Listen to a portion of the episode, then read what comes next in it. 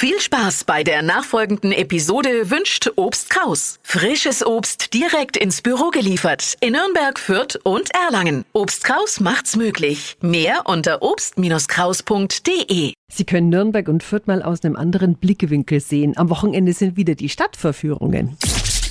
365 Dinge, die Sie in Franken erleben müssen.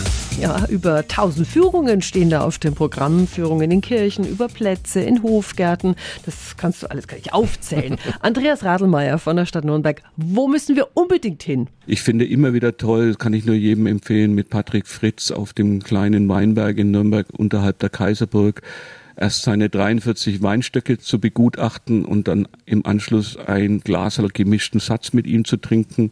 Das ist sehr romantisch. Ja, finde ich auch, da bin ich auch dabei. Zum Nürnberger Weinberg können Sie zum Beispiel am Samstag und am Sonntag. Die Infos sind nochmal auf radiof.de.